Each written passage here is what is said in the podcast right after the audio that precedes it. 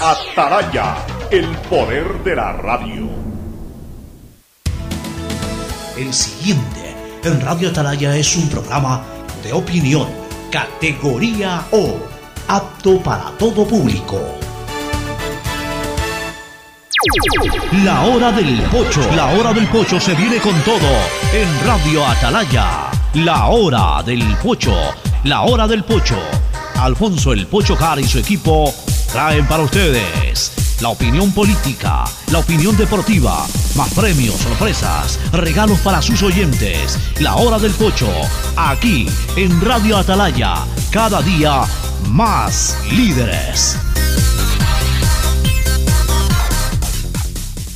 Buenos días, este programa es auspiciado por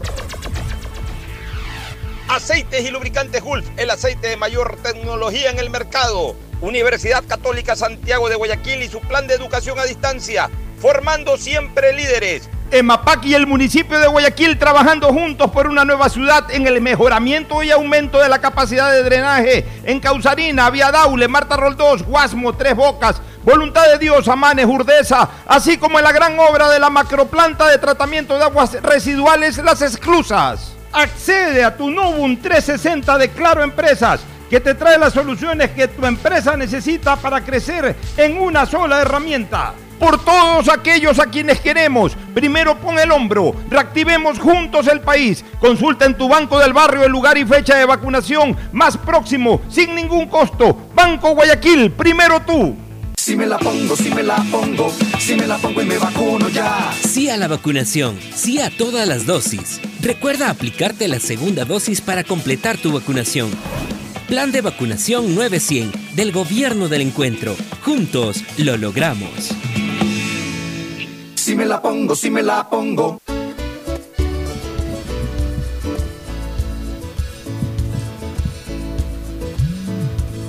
Camino sobre tu piel morena y siento tu latido. 680 Sistema de Emisoras Atalaya. En su año 77, Atalaya, Guayaquil y el Ecuador una sola cosa son, por eso llegamos a la razón y al corazón de la población, cada día más líderes, una potencia en radio y un hombre que ha hecho historia, pero que todos los días hace presente y proyecta futuro en el dial de los ecuatorianos. Este es su programa matinal, la hora del pocho de este primer mes, de este primer día del noveno mes. Estamos ya primero de septiembre del 2021, noveno mes del año, es decir, estamos ya en el último mes del tercer trimestre. En el último mes del tercer trimestre del año 2021, como se nos fue el 2021.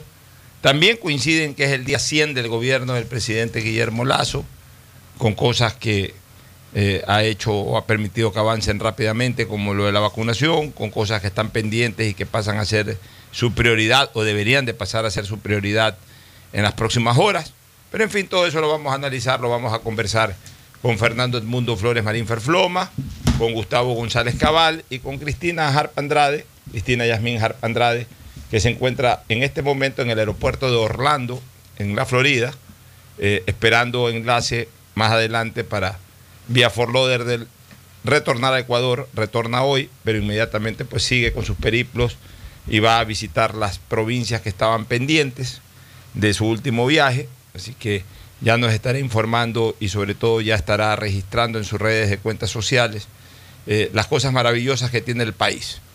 Eh, el lado bueno de las redes sociales es ese tipo de cosas, el lado malo, las estupideces que escribe tanta gente. Pero bueno, así son las redes sociales, uno tiene que saberse bañar en ducha y tiene que también saberse tapar la nariz ante las alcantarillas. uno sabe que hay aguas servidas y hay agua limpia. Y simplemente hay que saber eh, eh, de alguna u otra manera manejarse entre ambas aguas. Y eso es lo que hay que hacer en redes sociales.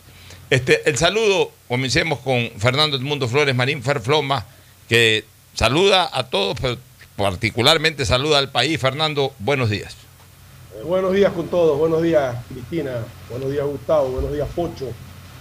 Oye, para recordar que un día como hoy, hace 82 años, el primero de septiembre de 1939, Alemania invadió a Polonia y dio comienzo a la Segunda Guerra Mundial. un supuesto ataque a una antena de televisión fue el detonante para que Alemania proceda. a- fue creado por ellos mismos, una coreografía creada por la Alemania nazi mismo, a una antena de televisión de Polonia y dio la dio comienzo a, a la guerra mundial, que el día 3 fue el detonante cuando Reino Unido y Francia le declararon la guerra a la Alemania nazi. O sea, un día, obviamente, o- fueron horas trágicas en la historia universal, porque La se daba inicio duró- ni más ni menos que a la Segunda Guerra Mundial, cinco años, Duró de 1939 hasta 1945. o seis años prácticamente, de un maquiavélico como Hitler, que tenía entre ceja y ceja tomarse el mundo, mi querido Gustavo, y que eh, tenía que buscar una excusa para, para abrir la puerta de la guerra, ¿no? Bueno, sí. Eh, eh, buenos días, Cristina. Me estaba llamando la atención verte con una mascarilla y pensaba, ¿dónde estabas? Ya lo aclaró Alfonso. Buenos días, Fernando. Buenos días, Alfonso y distinguida audiencia del sistema de emisoras Atalaya. En efecto, muy bien traída la cita de Fernando. Un día como hoy se inicia la Segunda Guerra Mundial, que yo personalmente creo que es la, la continuidad de la Primera Guerra Mundial porque todos los actores de la Segunda Guerra Mundial participaron en la Primera Guerra Mundial. Todos. Eh, eh, imagínate, Mussolini era un francotirador del ejército italiano en la Primera Guerra Mundial.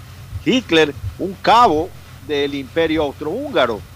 Eh, eh, el general Patton en la Segunda Guerra Mundial era un teniente en la Primera Guerra Mundial. Eh, inclusive los actores políticos como Churchill, Churchill fue Lord del Almirantajo en la Primera Guerra Mundial y salió del gobierno por su fracaso en su plan del desembarco en la península de Galípoli, donde fue sacrificado eh, como reja al matadero un famoso corredor australiano, medalla de oro de los Juegos Olímpicos. Ese joven murió en Galípoli eh, y allí pues también del lado de los defensores se da origen a un joven oficial eh, del imperio otomano llamado posteriormente Ataturk, que es el padre de la Turquía moderna, Alfonso. Qué bien, qué lindos, qué lindos, lindas reseñas de historia universal, sobre todo vinculadas a la Segunda Guerra. En la Segunda Guerra hay personajes eh, que más allá de que si estuvieron en el lado correcto o incorrecto de la historia, no dejan de ser personajes de la guerra. Uno de ellos, el famoso mariscal Rommel, el zorro del desierto. Un hombre que er- era un soldado alemán, un general alemán, experto precisamente en este tipo de combates en zonas desérticas, al que Hitler no le hizo caso. Y ahí comenzó a... a- a- ahí, ahí arrancó, ahí fue el principio del fin de la caída de Hitler, cuando Hitler no comenzó a hacerle caso a sus generales y se creyó que era el dueño absoluto de la verdad. Cristina, un saludo, cuéntanos cómo van las cosas por allá, estás en Orlando de, de tránsito para venir al Ecuador, Eh, ¿cuál va a ser tu periplo? Una vez ya aprovechemos para, para escucharlo. Muy buenos días a todos los oyentes de Radio Atalaya. Para mí siempre es un honor y un placer poder compartir con ustedes. Un gran abrazo a Fernando, a don Gustavo, a ti, Alfonso. Yo creo, esta semana estaba pensando que yo he estado más en aeropuertos que un piloto. La verdad que he pasado de aeropuerto en aeropuerto. Eh, y bueno, quiero agradecerle a Fernando y a, y a Gustavo por haber traído eh, este tema tan importante a la colación, porque yo de hecho ayer estuve eh, explorando eh, Boston con una sobrina que tiene 16 años y con su amiga, y pasamos por un memorial, el memorial del holocausto, que se lo, hizo en honor a todos los judíos que habían muerto eh, en, el holocausto, cabe la, re- la redundancia. Y me preguntaron, ¿y qué es el holocausto? Y yo, perdón. Me dijeron, no, es que no sabemos lo que es el holocausto. Yo, ¿pero qué? ¿No estudiaron la Segunda Guerra Mundial? Sí, pero casi no, la verdad. No, no, no sabe qué es el holocausto. Y ahí sí me, me- fue como un, un balde de agua fría saber que, que, que la- la- la- que las personas, los niños, adolescentes de 15, 14 años, a veces no, a veces no tienen mucha idea de, lo- de la historia, que es tan importante. Nos quieren Esa- hacer olvidar, Cristina, nos quieren hacer olvidar el holocausto. Pero no, no solamente el holocausto, yo digo en general la historia. Es muy importante que la tengamos presente siempre para que no se vuelva a repetir. Porque de- del pasado aprendemos para no cometer esos errores en el futuro.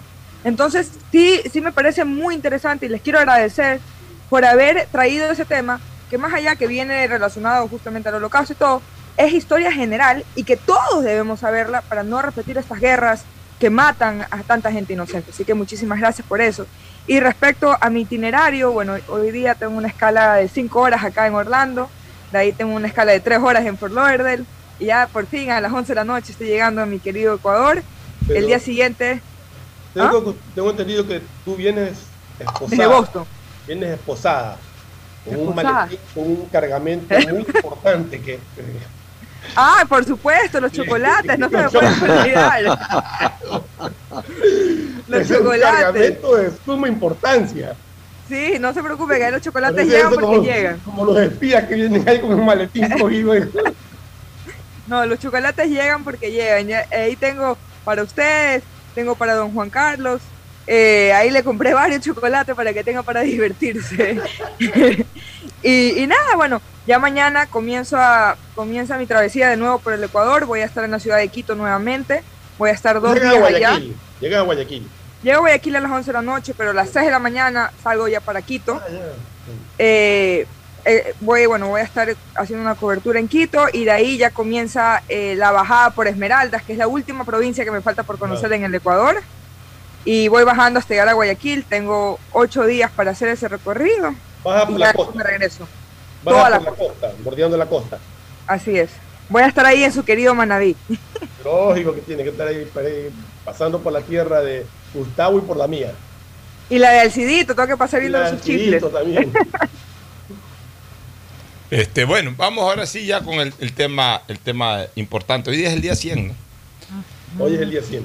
Hay cosas que se pueden medir en 100 días de gobierno. Hay otras cosas que todavía no se pueden medir en 100 días de gobierno.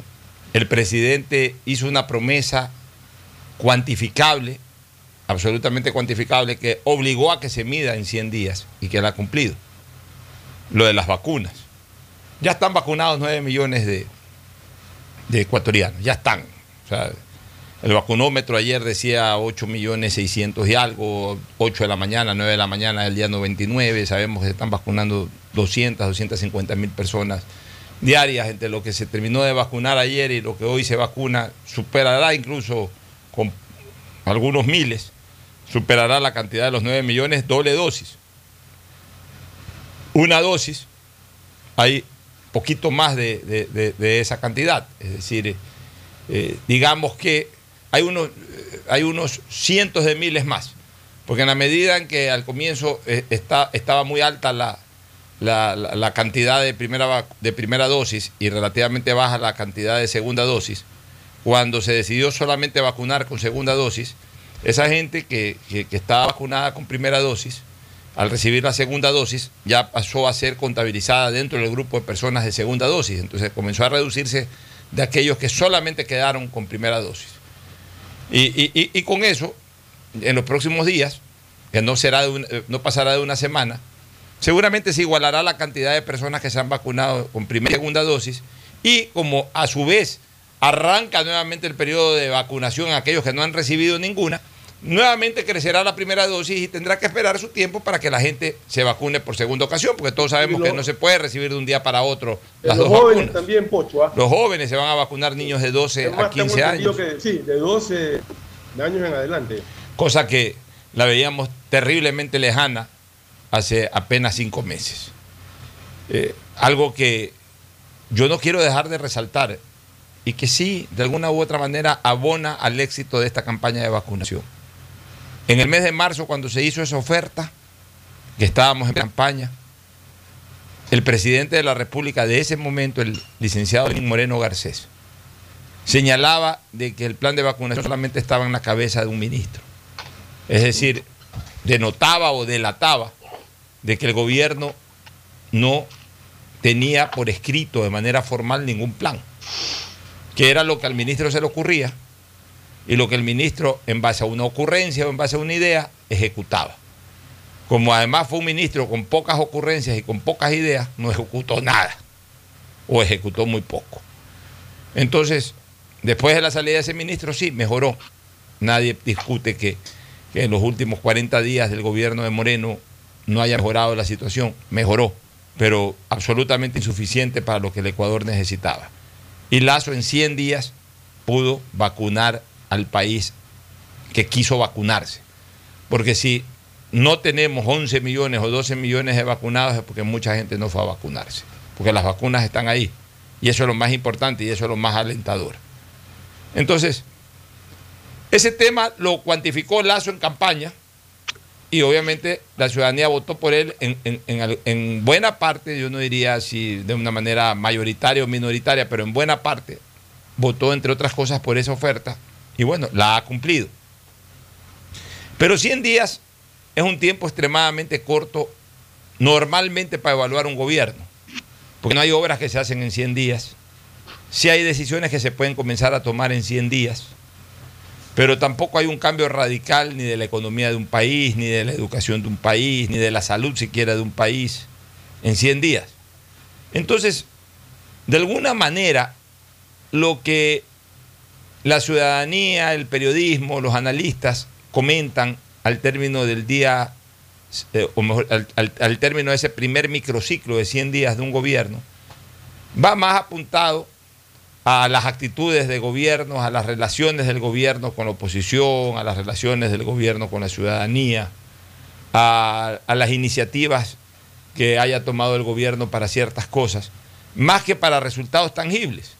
Los resultados tangibles siempre, espera- eh, para, para observarlos, si es que se dieron o no, siempre tendrán que esperar un poco más, por lo menos un año. Ya un año es un tiempo prudente para decir el gobierno avanzó en esto. Si días no lo es. Pero sí, en cambio, se puede evaluar si el gobierno está en la línea.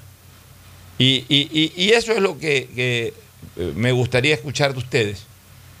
Y particularmente hacia dónde debe de apuntar más el gobierno ya una vez que se cumplieron los 100 días y una vez que evacuó con éxito su primera promesa que fue, o su primer objetivo que fue la vacunación.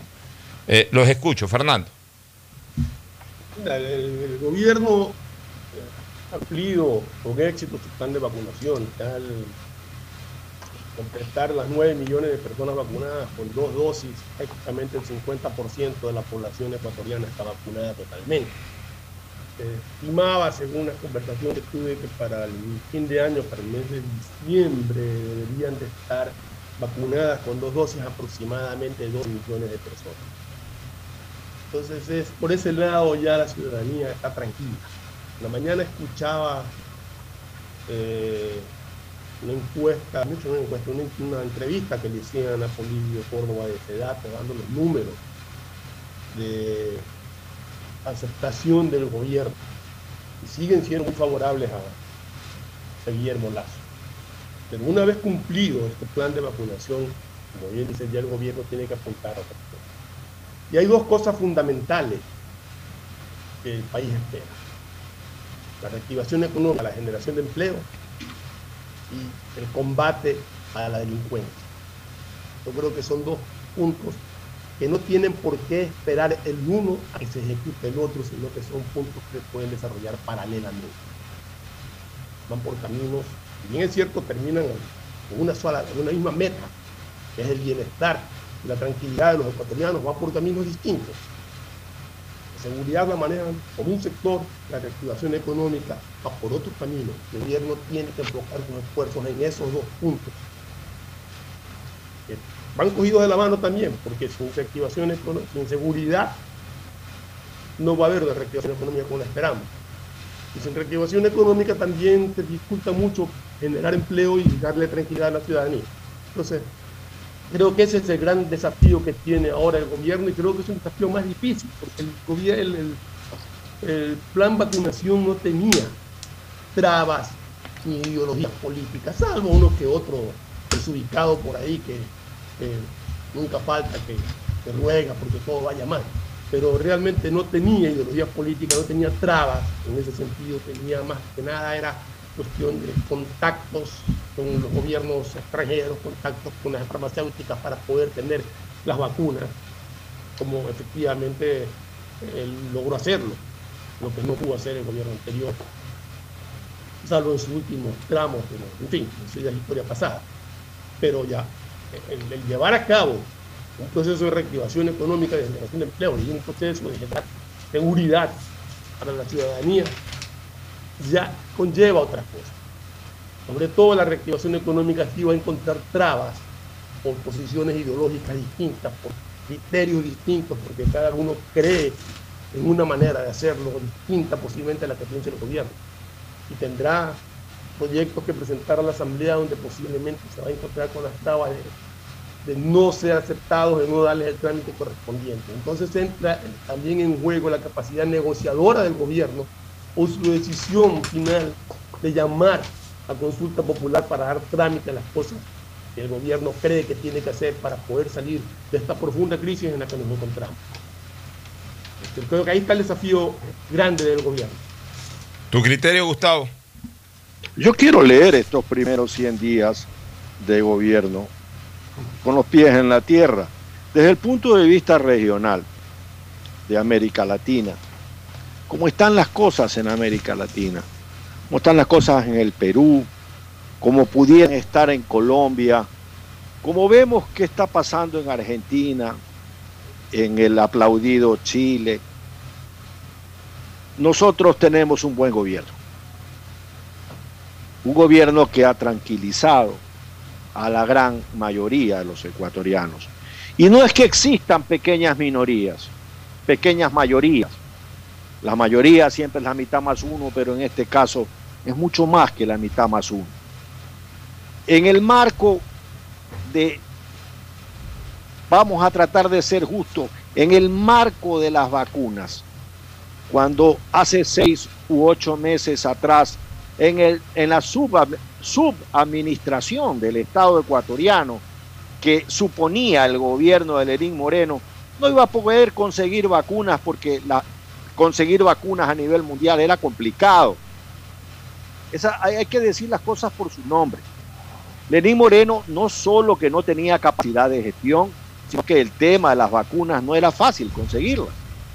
En estos momentos, el mercado de las vacunas, de las vacunas a nivel mundial ha, descendido su demanda. Y tenemos un gobierno que a diferencia del anterior, este es un gobierno que sabe gestionar las cosas. Y en esa conjunción, el plan de vacunación ha sido un éxito. ¿Y por qué yo amarro a mi análisis cómo, cómo, cómo define la praxis política este gobierno y el anterior?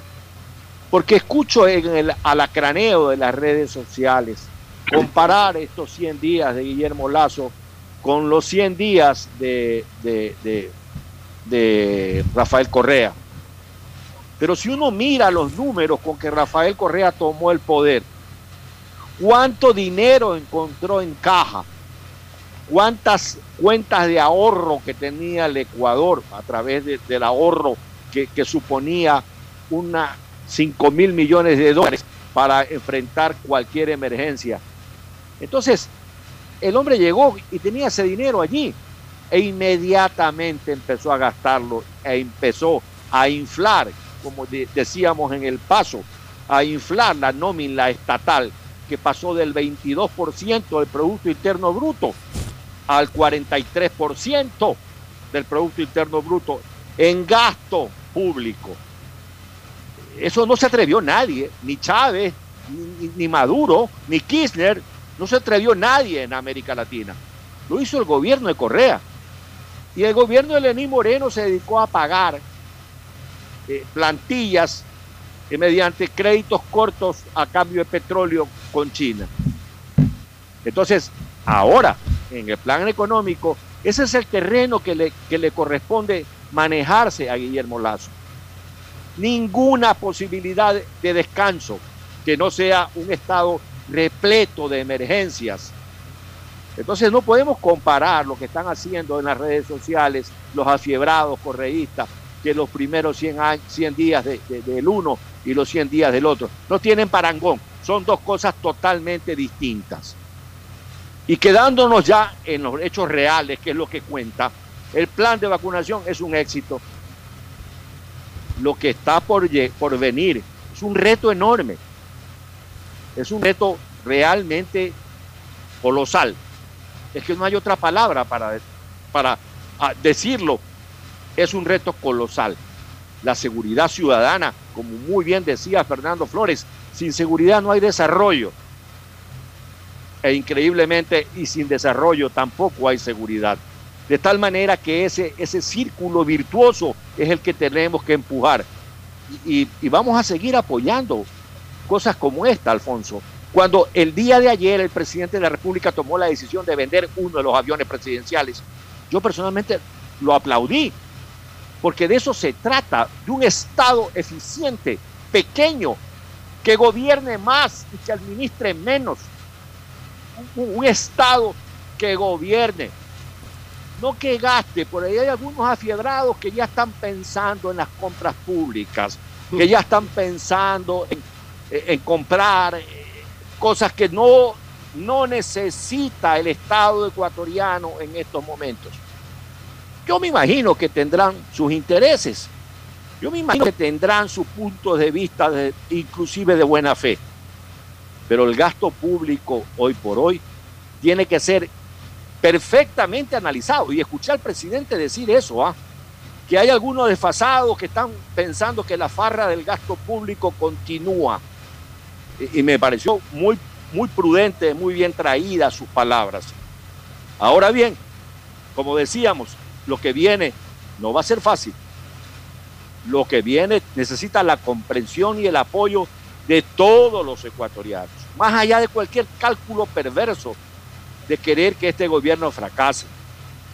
Necesitamos todos empujar, como en una gran minga nacional, la posibilidad de ampliar las fronteras de desarrollo, de trabajo, de seguridad, Alfonso. ¿Algún criterio, Cristina, sobre los 100 días de gobierno del presidente Lazo? Sí, por supuesto. Bueno, primero que nada, feliz de, de, ver cómo se cumplió lo prometido. Y es una lección para los ecuatorianos también de, de votar por personas que tengan la, las metas claras, que no digan lo que, lo que el pueblo quiere escuchar, sino lo que se puede hacer. Y yo creo que Lazo ha probado que cuando uno tiene un plan de acción y uno tiene una estrategia y las ganas de servir, se puede servir. Y a lo largo, así sea yo obviamente espero, como ecuatoriana, que el gobierno de, de, del presidente Lazo sea exitoso en todos los sentidos, pero así sea esta su, última, su única eh, batalla ganada, yo creo que con eso yo por lo menos muy agradecida, porque se ha salvado tantas vidas de tantos ecuatorianos y no hay nada más valioso que la vida. Ahora, se van a venir, como decía don Gustavo, se van a venir muchas... Eh, muchas cosas más duras para, los ecuatorianos, para el Ecuador, porque hay que reformar el país lamentablemente nos han tenido acostumbrados a que el Estado subsidie todo, que el Estado nos regale todo, de que el Estado eh, haga de padre y tenga toda esa carga pesada. Eh, y ya nos toca a los ecuatorianos poner el hombro, no solamente para la vacuna, sino también para reconstruir este país. Eh, comparándolo con los, con los gobiernos anteriores, pues simplemente tener, tener conciencia de que este presidente o que nuestro presidente actual quiere vender las cosas en vez de comprarlas. Y eso ya habla mucho de él habla mucho de que quiere ya descongestionar de una forma u otra eh, el, el, la burocracia, no la burocracia, pero todo lo que involucra un Estado, todo, todos los gastos que por más mínimos que sean, pues hacen de que de una forma u otra tengan que subirnos los impuestos a los ecuatorianos, porque claro, se compraban aviones, se compraban eso, se compraba, se hacía carreteras, se hacía todo, pero todo pagado por extra impuestos que pagamos los ecuatorianos, que a la larga nosotros necesitamos el dinero en el bolsillo también para poder así manejar la economía, para así moverla y tener, tener una dinámica que se vive en otros países eh, desarrollados. Y bueno, simplemente concluir diciendo que es una gran felicitación, que el, el, éxito del presidente, y eso lo que lo tengan claro todos los ecuatorianos, sean de derecha, sean de izquierda, sean eh, apolíticos, sea lo que sea, que el éxito de este gobierno es el éxito de todo un país. Y por eso me alegro de que el presidente de la República haya podido lograr lo que se ve imposible. Y así como logró esto, yo espero ver eh, es imposible en el turismo, es imposible en, en, las fuentes de trabajo y es imposible en una economía mucho más dinámica. Bueno, esperemos que así sea. Vámonos a una primera pausa, ¿les parece? Vámonos a la primera pausa para retornar con lo que espera eh, el país a partir del día 101, es decir, a partir de mañana, si no desde hoy e incluso desde ayer. Ya volvemos. El siguiente es un espacio publicitario apto para todo público. En MAPAC te brindamos una atención de calidad, oportuna y humana. Si no estás de acuerdo con la respuesta de la operadora de los servicios Interagua, contáctanos a nuestro WhatsApp 099-874-72917 o llámanos a la línea directa 1-800-003-003 y desde celular al 113, porque proteger tus derechos es nuestro compromiso. La Alcaldía de Guayaquil y MAPAC trabajan juntos por una nueva ciudad. Si la placa de tu vehículo termina en 8, realiza su revisión técnica vehicular durante todo el mes de septiembre. Paga la matrícula. Separa un turno en los horarios de lunes a viernes de 7 a 19 horas en el Centro de Matriculación Norte y de 7 a 17 horas en el Centro de Matriculación Vía Daule. Los sábados de 7 horas a 13 horas en ambos centros y realiza tu revisión técnica vehicular. No lo olvides, todas las placas terminadas en 8 realizan la revisión en septiembre. Hazlo con tiempo y cumple. Para mayor información, visita nuestras redes sociales o infórmate a través de nuestros canales oficiales. ATM y la Alcaldía de Guayaquil trabajan por ti. Detrás de cada profesional hay una gran historia. Aprende, experimenta y crea la tuya. Estudia a distancia en la Universidad Católica Santiago de Guayaquil. Contamos con las carreras de marketing, administración de empresa, emprendimiento e innovación social, turismo, contabilidad y auditoría, trabajo social y derecho. Sistema de educación a distancia de la Universidad Católica Santiago de Guayaquil, formando líderes siempre. Guayaquil crece y su nuevo polo de desarrollo está en la zona del futuro aeropuerto. No tienes idea cómo se han transformado comunidades enteras cuidando el medio ambiente, sobre todo con nuevas plantas de tratamiento de aguas servidas, mejorando la salud con plantas de agua potable, la calidad de vida con parques, canchas deportivas y reactivando el comercio con nuevos caminos. Esta es una transformación sostenible en el tiempo que busca crear nuevas oportunidades para las futuras generaciones de guayaquileños. La vía a la costa renace en la nueva ciudad con la autoridad aeroportuaria y alcaldía de Guayaquil. Te presentamos las soluciones que tu empresa necesita para crecer y enfrentar los desafíos de la nueva normalidad en una sola herramienta. Novum 360 de Claro Empresas, con conectividad fija y móvil que te permite trabajar dentro y fuera de la oficina con información que está siempre segura y toda tu comunicación unificada. Dale nuevas oportunidades a tu negocio con las soluciones tecnológicas que conectarán a tu empresa con un mejor futuro. Ese es el poder de Novum 360 de Claro Empresa. Si quieres estudiar, tener flexibilidad horaria y escoger tu futuro, en la Universidad Católica Santiago de Guayaquil trabajamos por el progreso en la educación, ofreciendo cada día la mejor calidad. Estamos a un clic de distancia. Contamos con las carreras de marketing, administración de empresa, emprendimiento e innovación social, turismo, contabilidad y auditoría, trabajo social y derecho. Sistema de educación a distancia de la Universidad Católica Santiago de Guayaquil, formando líderes siempre. Todos tenemos algo o alguien por quien quisiéramos que todo sea como antes. Mi abuelita, que me vuelva a visitar, porque necesitamos hablar muchas cosas. Mi esposa y mis hijos, que puedan jugar, que puedan estar ya libremente como antes. Yo quisiera recuperar la tranquilidad, tranquilidad de poder abrazar a mi mami, a mi papi, que son los más vulnerables, y saber que no pasa nada y que solo pueden recibir amor. Por todo eso que pones primero en tu vida, primero pon el hombro. Juntos reactivamos al país. Consulta tu lugar y fecha de vacunación sin costo en tu banco del barrio más cercano. Banco Guayaquil. Primero tú. Hay sonidos que es mejor nunca tener que escuchar. Porque cada motor es diferente. Desde hace 104 años, Lubricantes Gulf mantiene la más alta tecnología y calidad en línea de aceites para motores a diésel y gasolina. Está hecho con una fórmula especial para dar excelente protección a todo tipo de motores, evitando el desgaste prematuro de pistones, anillos y árbol de levas, ayudando a mantener limpio el motor y libre de depósitos que se forman por las altas o bajas temperaturas. Dele a su motor lo que se merece. Lubricantes Gulf, la más alta tecnología en lubricación. 104 años preservando la vida de su motor. Lubricantes Gulf. Gulf es más lubricante.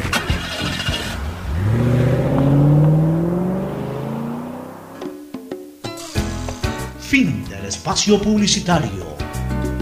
Usted está escuchando un programa de opinión, categoría O, apto para todo público. Bien, retornamos. Retornamos para hablar de lo que le espera al país eh, a partir de hoy, a partir de mañana. Hay una canción, ¿no? A partir de mañana.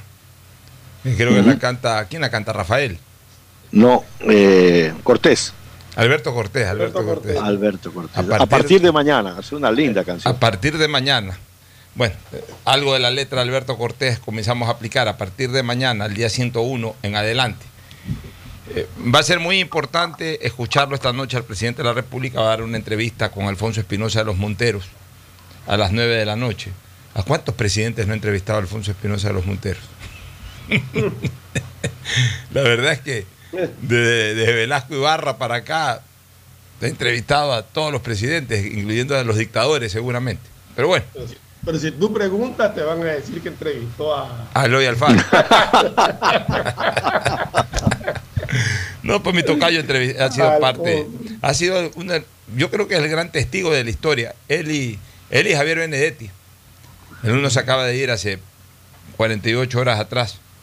Este, el gran testigo de la historia ha sido precisamente este, eh, de los que quedan vivos, Alfonso Espinosa Los Monteros, tanto tiempo haciendo televisión y trayendo noticias a nuestras casas, ¿no? O llevando noticias, desde- en este caso, a nuestras casas. Desde que arrancó el Coavisa, está Alfonso Espinosa en la pantalla. Así es. Bueno, hoy día lo va a entrevistar. Entonces ahí seguramente va a hablar sobre materia económica. ¿Qué es lo que va a hacer el gobierno en materia económica? Eh, Yo, yo- hay, hay mensajes contradictorios. Lo leí a, a Walter Spurrier Sí. y, y- y lo vi con mucho pesimismo. Muy En preocupado. eh, muy preocupado por el tema del diseño de la proforma de, la proforma presupuestaria, dando a entender Walter que de acuerdo a la proforma no iban a haber las eh, reducciones de impuestos que se habían anunciado en, tiempos de campaña y en tiempos previos a que Guillermo Lazo llegue a la presidencia cada vez que comentaba o hablaba sobre el particular. Eh, de fuentes oficiales se ha informado también que esa visión no debe ser una visión que se genere hacia cuatro años, sino a lo que resta del año. Un año ya tomado, un año ya corrido, un año en donde eh, generalmente los, eh, presidentes o los gobiernos de turno lo que hacen es terminar con la viada de llegar hasta fin de año y, e iniciar un, nuevo periodo de manera distinta, ¿no? Eh, pero, pero, pero eso hay que aclararlo, porque, porque sí es verdad una cosa, el presidente y el gobierno todavía no dan señales claras en torno a- decisiones radicales que, que van a fomentar el crecimiento económico del país. O sea, se habla mucho de lo genérico, inversión extranjera, ok, pero ¿qué vamos a hacer para que se dé esa inversión extranjera? Se habla de lo genérico, reactivar la economía, pero bueno, ¿qué decisiones se van a tomar para reactivar la economía? Eh, Decisiones ya fundamentales, decisiones ya determinantes. Por ejemplo, ya hay una decisión, ya hay una decisión que me parece muy positiva en torno al tema de seguridad ciudadana. El Ejecutivo va a enviar a la Asamblea en máximo de 15 días el proyecto de ley para eliminar la tabla de consumo de drogas. Ya, eso, eso, eso es positivo, por ahí comencemos. Por ahí comencemos. En el momento en que se elimine la tabla de consumo de drogas, ya es un primer paso. El Ejecutivo va a Es un tener que, proyecto de ley que va a la Asamblea. pues. que va a la Asamblea. Vamos a ver con qué se encuentra en la Asamblea. Ya, pero, pero te digo una cosa. Y, va en la línea de lo que hemos comentado. O por lo menos es lo que yo he opinado. El gobierno también tiene que ponerle la cascarita a la Asamblea. Porque yo soy de la idea de que el gobierno convoque lo más rápidamente posible una consulta popular. Pero hay que terminar de, de- de- de cerrar el círculo.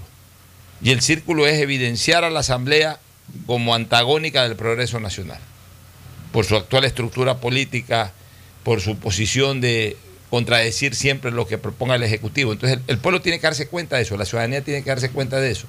¿Y cuál es la cascarita? Tírales un proyecto de ley importante, pero un proyecto de ley que tiene un criterio casi unánime en, la población para ver si esa casi unanimidad va en hilo a la decisión de la Asamblea o no. Porque donde la Asamblea, como tú sospechas, Fernando, por ahí sale con alguna sorpresa y, no da paso a la eliminación de la tabla de drogas, pues bueno, ya es una excusa para que el presidente diga, ha quedado evidenciada la asamblea. Con esta asamblea ni siquiera en esto puedo avanzar.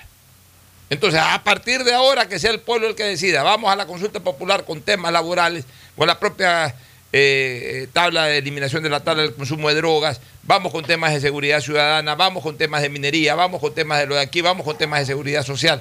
O sea, ya preguntarle al pueblo 10 o 15 preguntas importantes con fuerza de mandato y, y que vayan también en la línea de lo que piensa el presidente para reformar al país.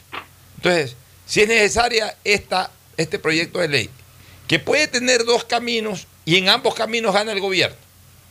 En el primero, si es que se aprueba, se elimina la tabla de drogas y gana el país entero. El segundo, si no lo aprueban, si no lo apoyan, quedará en evidencia la Asamblea y, será el caldo de cultivo para que el presidente convoque a consulta popular. Pero necesitamos también conocer, aunque todavía, eh, aunque sean eh, posteriormente eh, sean reformas que se den a través de proyectos de ley, porque muchas de esas cosas tienen que pasar a través de leyes, es decir, a través de la Asamblea, pero ya necesitamos que el presidente de la República nos diga, este es el norte del país, este es el norte en materia tributaria, este es el norte en materia laboral, este es el norte en materia de inversión extranjera, este es el norte en, eh, comercio, eh, en cuanto a, política arancelaria, por ejemplo, para, para estimular más el comercio. Eh, En definitiva, necesitamos, necesitamos ya conocer de manera muy puntual, muy precisa, lo que quiere el gobierno, incluso para apoyarlo, Fernando, y, Gustavo y Cristina, para apoyarlo, para decir, hey, el gobierno quiere esto, vamos apoyando esto. Pero si no lo sabemos, si no se, los- no, no se nos recuerda de manera puntual en estos días qué es lo que quiere el gobierno para, los próximos, para las próximas semanas o para los próximos meses, ni siquiera hay cómo apoyarlos en el discurso, porque no sabemos qué es lo que quieren. No sé si compartimos el criterio, Gustavo, tu opinión. Bueno, sí, yo entiendo que el gobierno tiene las el plan elaborado. Este es un gobierno que no llegó de súbito. Este es un gobierno que buscó llegar al poder. Buscó estar en el sitio exacto para agarrar el timón de la gobernanza y llevar el buque del Estado. Estoy hablando en un sentido figurado llevar el buque del Estado a Puerto Abrigado. Y para eso se preparó, creo que 10, 12 años estuvo Guillermo en campaña, ¿verdad? Y, y claro, cuando tú eres político y estás en el tema político, tú estás viendo el pulso de lo que está sucediendo en el país. Tú sabes que el 43% del PIB es gasto público. Y, y- esas cosas tienes que ver cómo las reduces. Y entonces la exposición del plan tiene que guardar una oportunidad. Y la oportunidad pasaba por la for- el fortalecimiento del, del, del, del mascarón de proa del, del gobierno, que es el presidente de la República, mediante el cumplimiento de un tema tan sensible e importante como el plan de vacunación. Entonces, allí hay un réclame, allí hay un voto de confianza que el país lo está midiendo y observando. Porque el que vacunó fue el presidente, no la asamblea. Porque más allá de, que hay algunos ministros que no están a la velocidad del presidente, ¿no? Eh, en la asamblea están sucediendo un montón de eventos que diariamente le perjudican como, como imagen. Entonces no podemos buscar un enfrentamiento de poderes. Pero si a eso se llega, si la asamblea entorpece la ejecución de un plan que debe ser manifestado por el presidente, pues no va a quedar más mecanismo que recurrir a la democracia directa, a preguntarle al soberano a dónde quiere ir. Eh, en esa línea, los próximos días y en la elaboración de este constructo, de lo que espera el país y lo que quiere hacer el gobierno, lo vamos a saber en, en las próximas horas, Alfonso. Muy bien, Fernando, ¿algún criterio al respecto de lo que se viene? Mira, yo creo que el presidente tiene que necesita algo que, que la ciudadanía tiene que darle, que normalmente no lo tiene, que es paciencia. El pueblo tiene que tener paciencia. Veo reclames de, de algunas ofertas de campaña que hizo el gobierno. Hizo ofertas de campaña para ser cumplidas en cuatro años de gobierno, no en 100 días ni en 200 días, no en cuatro años de gobierno. Llevar el, por ejemplo, porque veo que muchos estaban reclamando el incremento del salario mínimo 500 dólares. Fue muy claro, 500 dólares en cuatro años de gobierno, es decir, en diciembre, y lo dijo ahora en la mañana en una entrevista que lo en diciembre de este año, que todos los fines de año, cuando se tratan los incrementos de salario, en diciembre de este año se incrementará un porcentaje y así todos los años hasta cumplir con esa oferta. E igual, en otras cosas, en los crecimientos económicos también tiene que irse midiendo paso a paso. Lo, lo malo sería que se estanque, que pasen seis meses y siga estancado en lo mismo. Yo creo que lo primero que cometió el gobierno fue cumplir con un plan de vacunación, con una oferta de vacunación que se la tenía que realizar para poder pensar en cualquier cosa en el futuro, tener la libertad de movernos, tener la libertad de negociar, tener la libertad de, de vender y de comprar. Y eso, con el plan de vacunación, creo que lo ha conseguido. Ahora viene lo, lo fuerte, viene lo difícil, viene lo duro, donde el gobierno tiene que poner todo su esfuerzo y tratar de hacer las cosas de la mejor manera y lo más pronto posible, pero donde la ciudadanía también tiene que tener la paciencia de saber esperar que las cosas van a llegar y de ir viendo poco a poco los avances, que es lo que esperamos todos, que ya se empiecen a dar los primeros pasos. Cristina, ¿alguna visión que tú tengas para los próximos días de gobierno? ¿Qué es lo que esperas o qué es lo que aspiras que, que, que se desarrolle de una manera así mismo intensa y positiva, como se ha dado lo de la vacuna? Bueno, primero que nada, eh, cogiendo un poquito de lo que estaba hablando Fernando sobre el salario básico, es importantísimo que las personas tengamos presente que no se puede subir un sueldo eh, de 400 a 500 de la noche a la mañana, porque eso va a causar más daños en la economía, porque los precios se van a comenzar a subir. Tiene que ir poco a poco y el presidente como hombre de negocio que es lo sabe y por eso él lo prometió en cuatro años. No lo hizo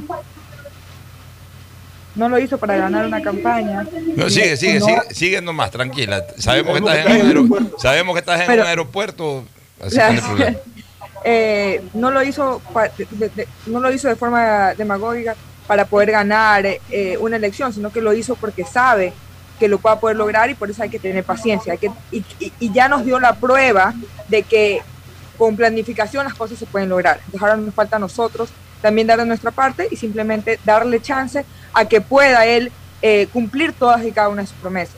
Porque como lo decía Fernando, recién tiene 100 días, son cuatro años. Entonces hay que, hay que saber esperar. Y bueno, yo espero que entre las cosas eh, que le dé prioridad el, gobierno nacional es a la salud, eh, no solamente a la vacunación, sino en general a la salud, porque los hospitales del Estado, pues la verdad ahorita están en unas condiciones terribles, por lo que me han contado, por lo que he leído, por lo que me han conversado. Y, y también el turismo, yo siempre le voy a dar ahí al turismo, al turismo, al turismo, porque yo sé que del turismo se puede vivir y sé que muchos ecuatorianos pueden hacer una vida muy próspera gracias al turismo sustentable y que no necesitamos eh, de otras cosas. Y bueno, y también de una forma u otra a los agricultores, como persona que, que ha vivido de la agricultura a través de mi mamá, eh, que, que- que se escuche a los agricultores y que se hagan las, la- se tomen las medidas necesarias para que eh, el agricultor se sienta protegido y se sienta eh, respaldado por el gobierno. Yo Yo quisiera. te apoyo, Cristina, déjame un segundito. Claro. Yo te apoyo, Cristina, en lo del turismo. Sabes que una vez, hace muchos años, conversaba justamente cuando estaba, cuando era ejecutivo en Telesistema, porque queríamos iniciar una campaña ya que considerábamos conjuntamente con presidente de la, en ese entonces de la Cámara de Turismo, de que el turismo es una fuente inagotable de riqueza. El turismo no se acaba. La, la belleza natural está ahí, salvo que la vaya el hombre a destruirla, pero está ahí. Y eso tenemos que aprovecharlo. Y eso se aprovecha en base a qué? A infraestructura que permita llegar a esos sitios con comodidad, a precios asequibles para las personas y a ese tipo de, cosas que son relativamente sencillas de, de hacerlo. Entonces creo que Ecuador sí tiene el potencial para ser un destino turístico mucho más importante de lo que es actualmente. No, sí, por supuesto. Y, y- aprender, hay mucho, hay mucho por, por aprender, hay mucho por avanzar.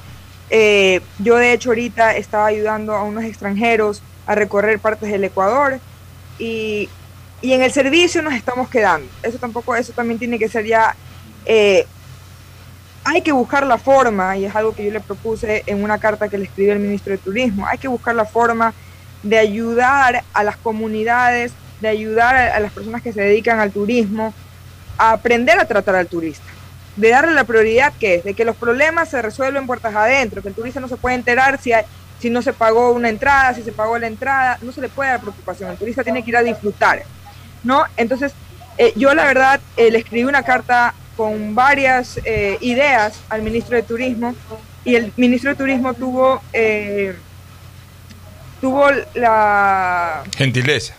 la gentileza, sí, la gentileza de responderme en privado, de responderme en público, de responderme en privado, diciendo que muchas de esas ideas que yo le había ofrecido, él ya las había pensado con su equipo y que las están trabajando, lo cual a mí me hace muy feliz, porque a la larga de eso se trata, de que ya se esté trabajando en el turismo, de que ya se vea a Costa Rica, por ejemplo, como un ejemplo a seguir, de que queremos llegar a ser eh, queremos llegar a ser Costa Rica, de que queremos llegar a ser Islandia, que viven del turismo eh, en su gran en su gran parte y que de una forma u otra no se ayuda solamente a un sector, sino que se puede ayudar a tantos sectores, desde arquitectos, desde eh, abogados, desde a- aeronáutica, o sea, de, tantas cosas que, que el turismo puede dar trabajo, porque alguien tiene que construir las carreteras, alguien tiene que construir los hoteles, alguien tiene que venderlos. Entonces es una industria que de verdad moviliza a otras industrias y que les da de una forma u otra de comer a, a otras industrias. Entonces sí sería muy importante que el Ecuador entienda la belleza que tiene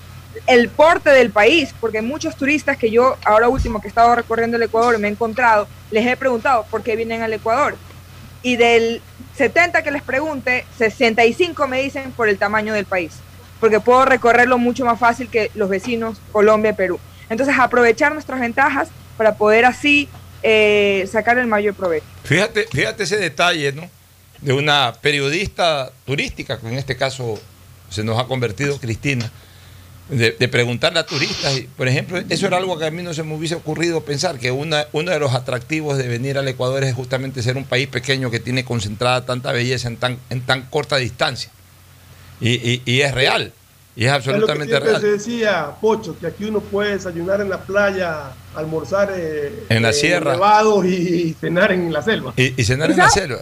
Y sabes lo interesante, que, que es algo que yo, por ejemplo, me da, ahorita que he conversado con varias personas, eh, he aprendido, porque la verdad nunca lo había pensado, como yo no soy madre, pues para mí los niños no, no vienen a la mente cuando uno esté viajando. La mayoría de las personas que viajan con niños de todo Sudamérica encuentran el Ecuador como uno de los mejores países para viajar con familias con niños pequeños. ¿Por qué? Por la distancia, Exacto, distancias cortas.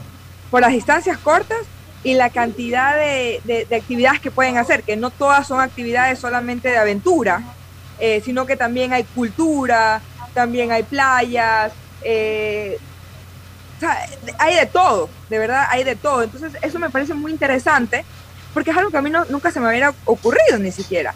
Y por ejemplo, otra de las cosas que yo- yo me encontré con una, una pareja que estaba viajando con su perro, yo cuando vivía en Ecuador pues no pude viajar mucho con mi perro porque tenía un problema de salud, pero ella me dijo que de toda Latinoamérica, a ella se le, porque estaban paseando, si no me equivoco, desde Colombia hasta Argentina se estaban yendo, y me estaban diciendo que de toda Latinoamérica la experiencia que ellos habían tenido, lo que habían leído en blogs y en artículos en línea, era de que Ecuador es uno de los países que más tiene, eh, que son más pet friendly, que son más amistosos con los Amigables. animales.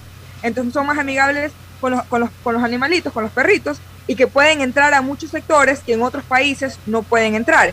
Entonces eso también es algo muy importante de tenerlo en consideración, porque cuando la gente está buscando algo específico, Ecuador sale a la luz. Entonces hay que aprovecharlo y hay que explotarlo de manera sustentable. Bueno, pero también hay que tomar eh, decisiones, como en algún momento decía Cristina, de facilitar la labor del, de, la visita del turista, la labor del turismo.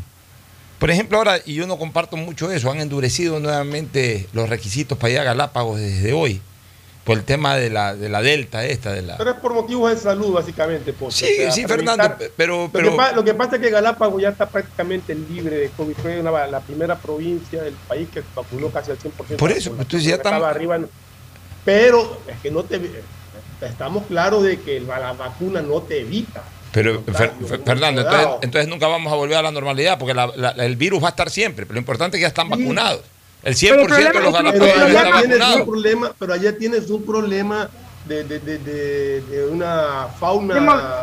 Pero más allá de la- hay que más allá de cuidarla. la- Entonces yo creo más que. allá de la fauna. Yo creo que, que las islas tienen que ser protegidas 100%. Entonces, eh, endurecer las medidas temporalmente hasta que pase esta variante Delta que supuestamente, que, que afortunadamente, dentro de lo grave que pueda ser, no nos ha golpeado como se podía esperar. No lo veo mal. Creo que es cuestión y eh, eh, asumo que son medidas temporales que dentro de un mes o dos meses se retomará lo anterior, ¿no? Pero sabes que, mire, más allá de la fauna, porque hasta aquí, bueno, es verdad que han habido perros que se han contagiado de- del coronavirus, por lo que se ha reportado, pero más allá de eso es de la gente, porque también tenemos que tener, tener en cuenta algo, que las islas, se- sí, es verdad, son territorio ecuatoriano, pero están en, una- en un lugar remoto. Entonces, para poderse movilizar a una persona que esté enferma, no hay, tan, no hay tantos equipos, no hay tantos hospitales como lo tiene, por ejemplo, Guayaquil, como lo tiene Quito, como lo tiene tal vez Cuenca, como lo tiene tal vez eh, Loja. Entonces, por eso hay que también proteger mucho eh, quién entra a la isla. Porque movilizar a una persona de, de la isla al continente es un Ya. poco más, más, más complicado. Bueno, pero para ya No saltar se, de y no tema. se contagia uno, sino que se contagia Ya, varios. pa- pa- para saltar ya el tema, todo caso, entonces este va a ser un problema de largo, porque el- coronavirus va a estar, o sea, la solución es la vacuna, y si ya la gente eh, se ha vacunado, eh, eh, o sea, yo creo que suficiente con la demanda o la exigencia, por supuesto, absolutamente pertinente, de que para embarcarse, en este caso al país, al continente, porque tampoco se puede ir directamente a Galápagos de otro lado, hay que pasar por continente y de aquí del Ecuador se va a Galápagos.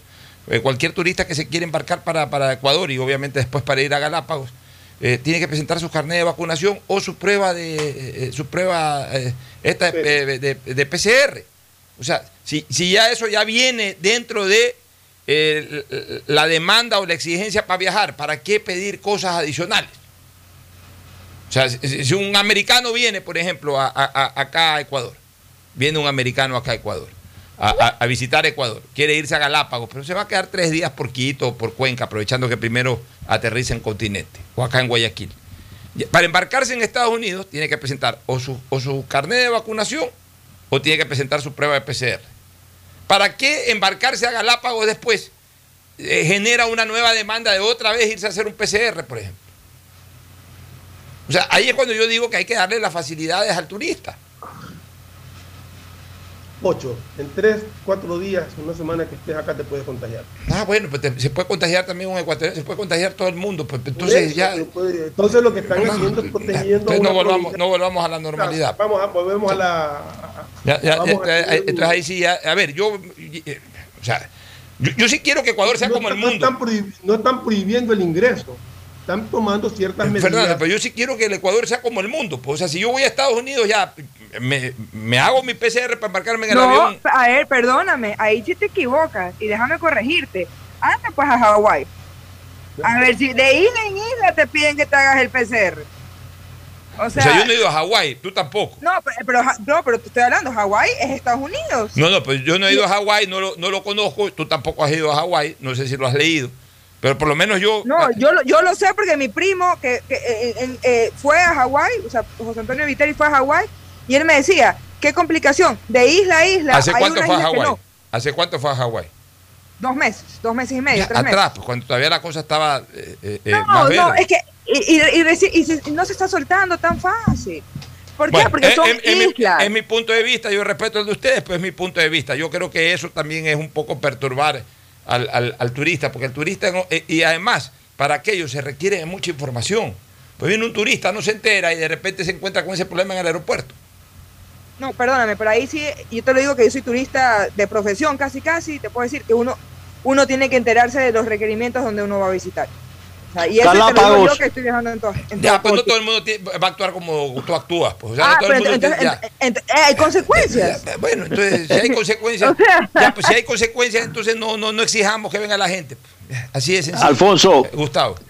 Galápagos bien vale un PCR, como dijo Napoleón, que París bien valía una misa. En todo caso, quería preguntarte algo, Yasmín. Sé que te vas. Pero, pero antes, y- eh, terminemos, terminemos el Ah. tema de fondo, por favor. Después Sí, dejemos un ratito eh, temas turísticos y eso, porque, porque ahí, ya hasta se me fue la idea, pero hay, hay más temas de fondo realmente. ah, ya, ya, ya, ya la retomé. Va- vamos un poquito más con los temas de fondo de 100 días. El turismo está bonito, ya lo tratamos, pero, pero esa última pregunta dejémoslo como eso, como una última pregunta. Perfecto. Este, vamos vamos con, con- con- con el sector privado. El sector privado también tiene responsabilidad en, este reencauzamiento del país. No puede estar eh, excluido por un lado, autoexcluido por un lado, ni dependiendo, ni condicionando que ya estén eh, dadas o dados los marcos para poder eh, prosperar, para poder crecer, para poder expandirse. No debería de ser así. El sector privado debe aprovechar algo y debe de considerar algo.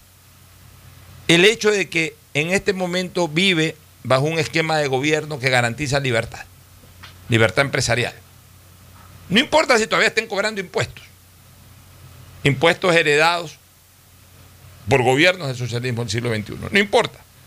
Pero ya el, el- sector privado tiene que saber de que en este momento ya se vive un estado de libertad empresarial, que no se los va a agobiar, que no se los va a perseguir, que no se los va a desestimular, que con el paso del tiempo se van a subsanar algunas cosas, se van a corregir algunas cosas.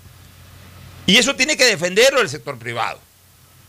¿Y cuál es la manera con que eso tiene que defenderlo el sector privado? Creciendo, incluyendo gente a la fuerza laboral, para que haya bienestar. Y a partir de que haya bienestar, se distancien los fantasmas del socialismo, por Dios. Porque esos fantasmas del socialismo crecen en el marco del malestar, no del bienestar. Cuando la gente siente malestar, cuando la gente siente que no hay empleo, cuando la gente siente de que, de que busca, busca, busca y no encuentra, se genera un terrible malestar, una frustración. Y entonces vienen estos encantadores de sirenas y le hablan al oído a la gente, le hablan a través de la televisión o a través, le hablan a los ojos incluso a la gente ahora a través de las cuentas de redes sociales. Y obviamente, obviamente la gente se termina confundiendo y termina votando por ese tipo de tendencias políticas. Y volvemos a lo mismo nuevamente. No, el sector empresarial tiene que ayudar a esto. El sector empresarial siempre va a ser una fuerza. Una fuerza que de alguna u otra manera va a poder resistir esquemas gubernamentales que en un momento determinado pueden hacer sentir como que están atados. Pero nunca los nudos de, de- esos amarres son lo suficientemente sólidos para estancar a la fuerza empresarial. La fuerza empresarial siempre va a poder salir adelante. Y de hecho, a pesar de todo, salió adelante en la era Correa y salió adelante en la era eh, Moreno. Entonces, ¿es mejor para el sector empresarial que se comiencen a tomar decisiones? Sí, de bajar impuestos y una serie de cosas más. Pero el sector empresarial tiene que ayudar a defender este estatus de libertad que tenemos hoy en día. Y entonces tiene que comenzar a emprender, a emprender con agresividad, a emprender tomando decisiones y confiando en que los cambios que se requieren van a venir pronto, que sí van a venir, porque a lo mejor en este momento todavía no se pueden dar. Pero estamos en una posición de que si no se dan los cambios no avanzo. Y entonces si mantenemos esa posición, lo único que el sector empresarial va a terminar generando es nuevamente ese caldo de cultivo para que el socialismo comience a tocar las puertas de las casas de los ecuatorianos. Y entonces después se quejan. Después ganan, ganarán los nuevos Correas o los viejos Correas, no importa eh, los nombres o apellidos de los socialistas que ya nos gobernaron y que tienen entre cejas y cejas volvernos a gobernar. Y entonces ahí se quejará el sector empresarial y ahí enseguida le meten la culpa al pueblo. Es que el pueblo no sabe votar. Es que qué bruto que es el pueblo. No, señores. Ayuden a que el pueblo vote bien. Crezcan. Vayan para adelante. Seguramente el gobierno en su, en, en su momento, seguramente el gobierno en su momento les dará un escenario mucho más favorable para que sigan creciendo y sigan desarrollándose. Pero háganlo. Y háganlo ahora. No esperen que se den todas las condiciones para hacerlo. Porque como bien decía Fernando, bien decía Gustavo Cristina, las cosas tampoco pueden cambiar de la noche a la mañana. Pero en cambio, en la actitud se determina el destino. Si la actitud del sector empresarial es crecer, ir para adelante, sin estar esperando o sin estar condicionando las reformas o los cambios que a lo mejor todavía no se pueden dar, pero que algún día, más pronto que tarde, sí se darán. Si es que el, eh, eh, si es que el sector empresarial se estanca en eso, el país va a estar estancado y las cosas va a ser cada día más difícil, eh, Gustavo y Fernando. Sin lugar a dudas, Alfonso. Y en tratándose del sector privado, yo quiero recordarle al Ecuador y darle un aplauso al sector acuícola, al sector camaronero del país. Es un el sector camaronero nunca necesitó una ley del camarón, nunca necesitó un precio, precio referencial del camarón. Y actualmente significa más de 5 mil millones de dólares de divisas y sigue creciendo y sigue empujando, creyendo en el Ecuador abriendo sus propios mercados, sus propias posibilidades y, abriendo trabajo. Y, y, claro, junto con el sector camaronero, pues se mueve la rueda de la economía. Y entonces, lo mismo le pasa al sector atunero. Son sectores pujantes que enfrentan y trabajan por encima de los gobiernos. Y que claro, con un gobierno como el actual, sienten mucha más seguridad y tranquilidad para volver a empezar a reinvertir y empujar para adelante. Entonces, el sector privado, cuando hablamos del sector privado hay que hablar del sector privado con algunas comillas encima, porque en tratándose de estos dos sectores que, que te, eh, eh, que te he nombrado, pues han ido para adelante por encima de los pesares que han significado algunos gobiernos. ¿Algún criterio, Fernando? No, yo creo, como dije en intervención anterior, hay que tener paciencia. Hay que tener paciencia, yo creo que la reactivación se va a dar. De hecho, yo creo que el sector privado en algo ya lo vas notando, con, al menos se lo nota más tranquilo. Lo que falta ahora es el empuje, el empuje final que tiene que darle a, a su crecimiento para, para poder ayudar a salir adelante. Pero yo, yo personalmente estoy optimista. Eh, espero que, mi optimismo continúe a lo largo del tiempo y vaya creciendo más todavía. Ahora sí, hazle la pregunta, eh, Gustavo, que querías hacerle a Cristina. Eh, Yasmín, ¿cuál va a ser tu recorrido de la sierra hacia la costa por el lado de Esmeraldas? Bueno, yo salgo desde Quito, directo voy a una playa en Esmeraldas que se llama Same, ya. Eh, ah, ya, ya, ya, ya, ya, Y, y, de ahí ya comienzo, voy bajando a Isla Portete, eh, tres playas más que no me sé ahorita, no me tengo el nombre conmigo ahorita en la, mente, pero voy bajando hasta llegar a Pedernales, eh, Cojimes. Cojimes. Cojimes. Sí, no lo puedo pronunciar. Disculpa. yo, yo pensé que ibas, que ibas a bajar hasta San Lorenzo, que ibas a ir por Ibarra. Bueno, no, lo que pasa es que solamente cuento, me voy, comienzo el sábado y tengo que terminar, tengo que estar No me la mandes más al norte, Gustavo, no me la mandes más al norte. esa zona es conflictiva. De, déjame, vivir tranquilo, que más bien disfrute las partes de Esmeraldas que son turísticas. En San Lorenzo lo que van a ver es, hermano, va a haber es peligro por ahí. Pero, va, a haber unas playas espectaculares. Sí, Pasas por San Clemente y Bahía, ¿no? Sí, eh, voy bajando hasta llegar casi casi a Salinas y de ahí ya regreso para Guayaquil. Eh, de hecho, claro, toda, toda la costa, toda la, toda la costa. Así que tienen que estar pendientes en, en mi, en mi Twitter y en mi Instagram. Y lo más interesante es que voy a conocer mi última provincia en el país. Eh, una vez traté de ir a Esmeraldas, pero me cogió una tarde y, y me metí mal. Me fui para Cojime, Cojimines. Cojimíes. En vez de- En vez de irme para Esmeraldas, no me había dado cuenta que ese cachito no se conecta con Esmeraldas. Entonces me fui Claro, hasta allá sí. a ver el atardecer y ya después dije, chuzo, tenía que regresar a Manta a dormir. Dije, no, no voy a alcanzar a Esmeraldas, así que me tocó. Entonces por eso comienzo con la provincia de Esmeraldas. Eh, te recomiendo el Delfín Mágico. Es un restaurante en Salango. Eso es en Salango. Eso es Lo voy a delicioso. probar. Eso Hay es que ya en la, en la zona de- de- de- del cantón Puerto López. Correcto. Ya conectando con la frontera con la, peni- con la provincia de Santa Elena. Así es. Bueno, nos vamos a una pausa, retornamos. Feliz viaje, Cristina y Gustavo. Un abrazo. Nos vemos el viernes con Fernando. Mañana, mañana tiene para los chocolates en la oficina, en la radio.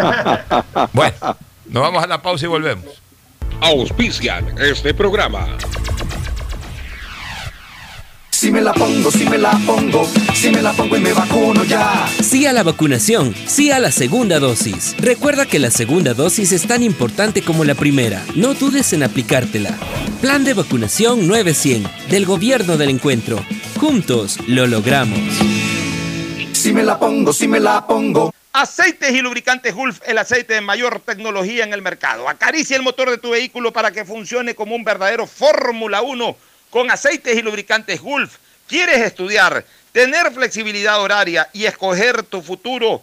En la Universidad Católica Santiago de Guayaquil trabajamos para el progreso en educación, ofreciendo cada día la mejor calidad y para ello estamos a un clic de distancia. Escoge la carrera de tu vocación. Puede ser marketing, administración de empresas, emprendimiento e innovación social, turismo, contabilidad y auditoría, trabajo social y también derecho.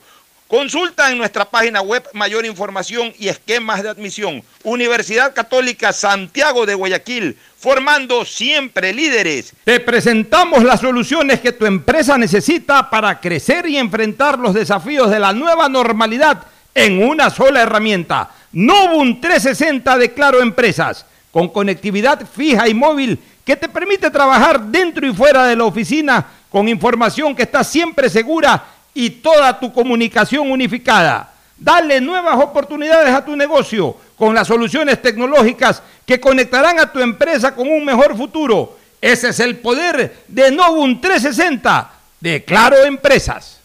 Todos tenemos algo o alguien por quien quisiéramos que todo sea como antes. Mi abuelita, que me vuelva a visitar, porque necesitamos hablar muchas cosas. Mi esposa y mis hijos, puedan jugar, que puedan estar ya libremente como antes. Yo quisiera recuperar la tranquilidad, tranquilidad de poder abrazar a mi mami, a mi papi, que son los más vulnerables, y saber que no pasa nada y que solo pueden recibir amor. Por todo eso que pones primero en tu vida, primero pon el hombro. Juntos reactivamos al país. Consulta tu lugar y fecha de vacunación sin costo en tu banco del barrio más cercano. Banco Guayaquil. Primero tú.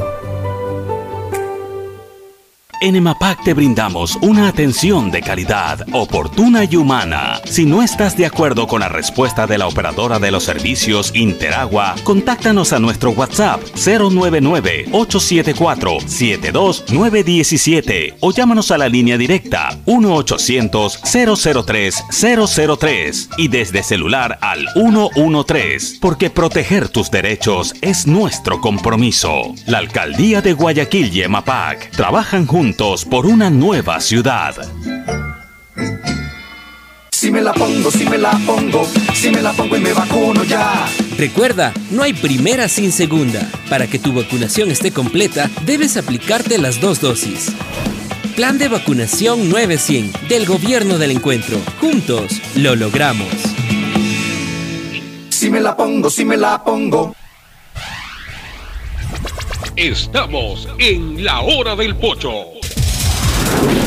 En la hora del pocho presentamos Deportes, Deportes.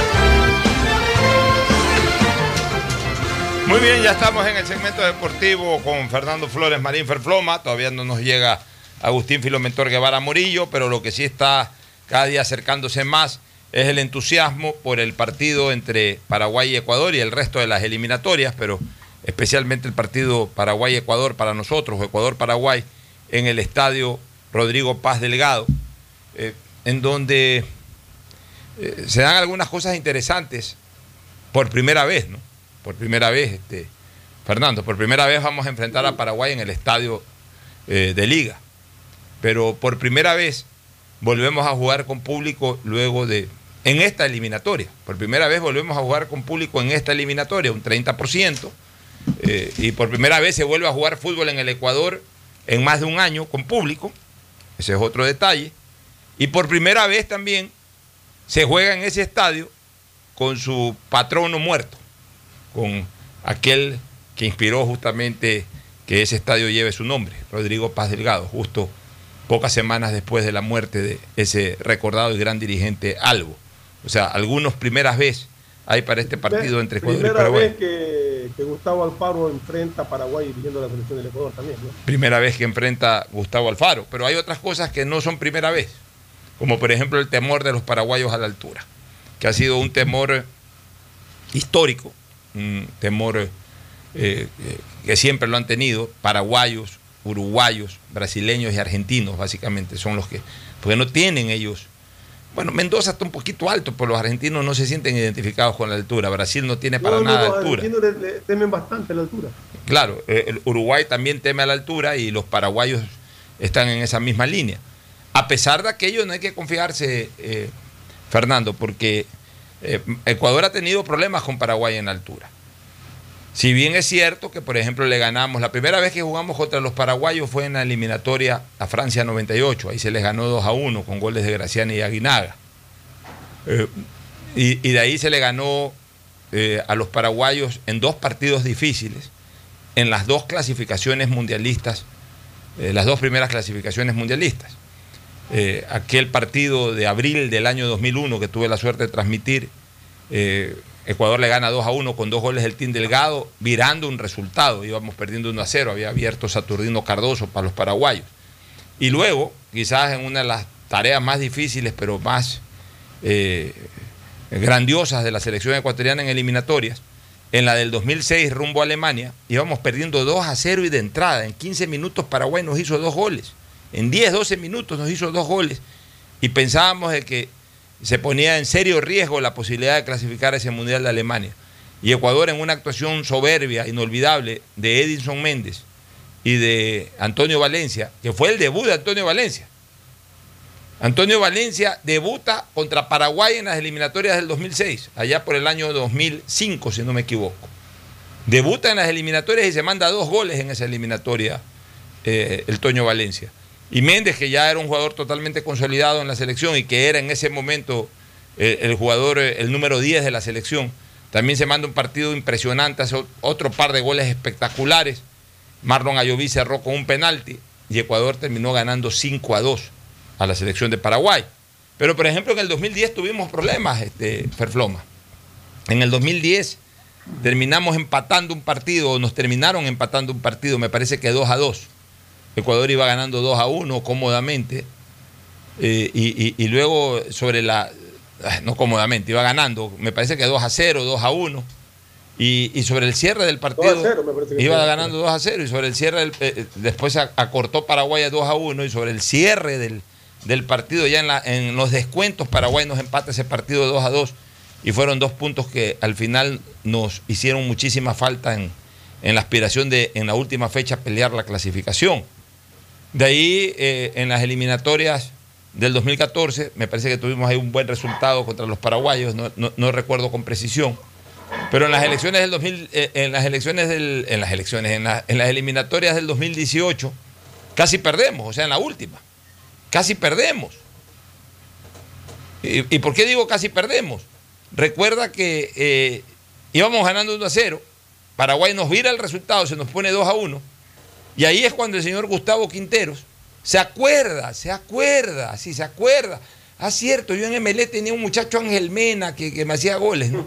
Se acordó ahí, lo puso faltando tres minutos y en el último minuto Mena empata el partido. Empató el partido, sí. Ahí se acordó que tenía un chico llamado Ángel Mena que lo había ayudado a ser tri- bicampeón en MLE. Recién ahí se acordó en esa, en esa eliminatoria del 2018. Entonces, eh, para que ustedes vean de que no es no es este, tampoco Paraguay perita en dulce. O sea, los partidos que le hemos ganado a los paraguayos, todos han sido durísimos. Inclusive aquel que le ganamos 5 a 2 tuvimos que remontar un 2 a 0. Y algunos incluso, eh, y, el último en, particular, incluso terminó empatado. O sea, eh, contrario a un contrario a un Samsung, nosotros no hemos podido con los paraguayos en eliminatorias. No le hemos podido sacar ni siquiera un empate en eliminatorias a los paraguayos. Los paraguayos nos han ganado siempre. En, en Asunción. En Asunción.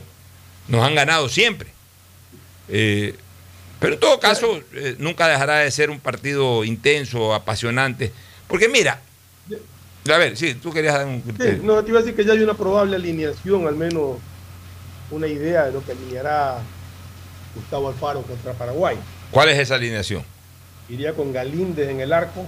Bueno, yo, yo creo que se le ganó la confianza en la Copa América a Galíndez. Yo creo que también pedo igual, sí. Va Galíndez en el arco. Iría Castillo, Félix Torres, Javier Arriaga y Pérez Piñán. Ya, ahí vamos analizando bloque por bloque. En el caso de, en el caso de, de Castillo, a pesar de que está pasando por su momento más bajo de los últimos años, a pesar de aquello, sin embargo, tiene más oficio que el otro muchacho que ha sido convocado, que es. Hurtado. Que es Hurtado. Sí, Eh, y, el, el propio Perlaza ha sido convocado, pero seguramente eh, está recién retomando Perlaza. Está recién No, yo- retomando yo, yo Perlaza. creo que de lo, de lo que tiene Castillo es la mejor opción que tiene. Sí, y, y además, a ver, puede ser de que Castillo ahora con la camiseta de la selección crezca. O sea, el jugador. decir, la- además va con ganas, me imagino. claro, pero las condiciones. Yo no creo que en Barcelona haya dejado de jugar con ganas, al contrario. No, no, pero, no, pero, pero, pero es puede ser algo motivacional. distinto, me refiero. Es una Es- moti- es un desafío distinto. Es una motivación distinta. Ojalá no Claro. lo molesten los hinchas que van allá, que ojalá entiendan que al final de cuentas, si van al estadio es para alentar a Ecuador y a todos los jugadores de Ecuador. Ojalá no se pongan a gritarle colombiano y ese tipo de cosas, pues típico. Ya esto que e- este fútbol nuestro que se ha clubetizado tanto, que cada día es más distante el sentimiento afín a la selección porque hay una clubetización de nuestra hinchada terrible. O sea, aquí prefieren acabar con un jugador ecuatoriano tan solo porque pertenece a un club X, Y o Z. Y mientras sigamos así, esto va a ir de mal en peor. Pero bueno, pero en todo caso, ojalá lo apoye la hinchada a Castillo y Castillo pueda demostrar lo que evidenció en Copa Libertadores y en los torneos locales hasta antes de la Copa América. Y si Castillo eh, juega a ese nivel, indiscutiblemente va a ser un gran aporte. En el centro de la saga, la dupla titular no puede estar por diferentes motivos. En el caso de Arboleda es por una lesión. Arboleda por lesión y Y, hincapié y- por, por y hincapié expulsión. porque fue expulsado en el partido contra, eh, eh, contra Br- Brasil, fue, ¿no? Contra Argentina, claro, en, la semi- Argentina, en la- sí. en los cuartos de final contra Argentina, en, los últimos sí. minutos. Y eso, y eso implica de que esté fuera por lo menos una fecha. No creo que sea más. No, una fecha. Ya, entonces, eh, como, como la dupla titular es Arboleda con hincapié, se da lo natural. Que Arriaga, que era el que venía siendo titular y que fue justamente desplazado por hincapié, tome la posición de hincapié. Y, y- y el otro sí ten- tendría que ser nuevo. Pues no, el otro sí tendría que ser nuevo. Y entre las opciones tiene a Franklin Guerra y tiene a, a Torres.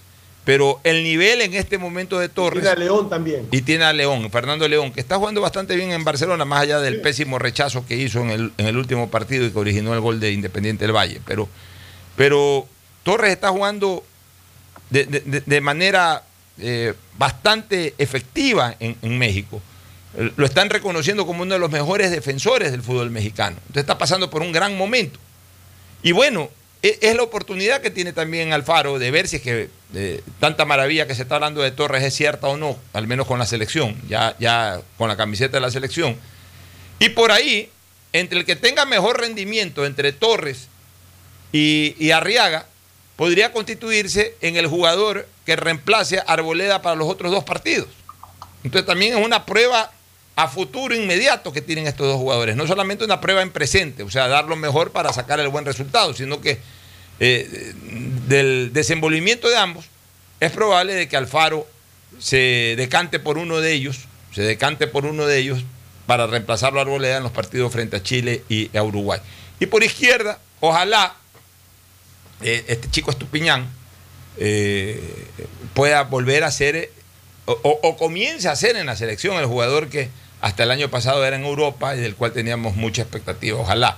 Hasta el momento en la selección no ha demostrado mayor cosa. Su rendimiento No, inicial. Ha estado, ha estado sin ritmo futbolístico, no ha estado jugando. Entonces ese es el problema de Así es. Que no está Su- su- titular en su equipo. Su ritmo inicial o su aporte inicial en la selección fue pobre y terminó siendo paupérrimo en la Copa América. A mi criterio hizo una muy ma- mala Copa América, más allá de lo que digan de que lo pusieron como el mejor lateral izquierdo del continente y todo ese tipo de cosas que a veces sabemos cómo se originan ese tipo de designaciones. Este, pero al menos a mi criterio, Estupiñán está debiendo todavía eh, evidenciar ese nivel del cual todos esperamos ver, ¿no? Y que todavía no se puede observar. Y, hasta cierto punto es lógico. Ahí tiene a Palacio, que puede ser una alternativa, pero, pero hoy el más ranqueado, el, el- de mayor cartel en ese puesto es Estupiñán, así que no podemos tampoco poner- ponernos a criticar eh, su, su- su presencia como titular. Ahora sí, el medio campo. En el medio campo estaría Carlos Grueso, Alan Franco, Ángel Mena y Johan Julio. Ya, es un medio campo muy rápido y muy ofensivo. Es muy ofensivo. Ahí el único de contención 100% es grueso. Grueso. Los otros son ofensivos. Son muy rápidos. En el caso de Mena y, y- y Julio.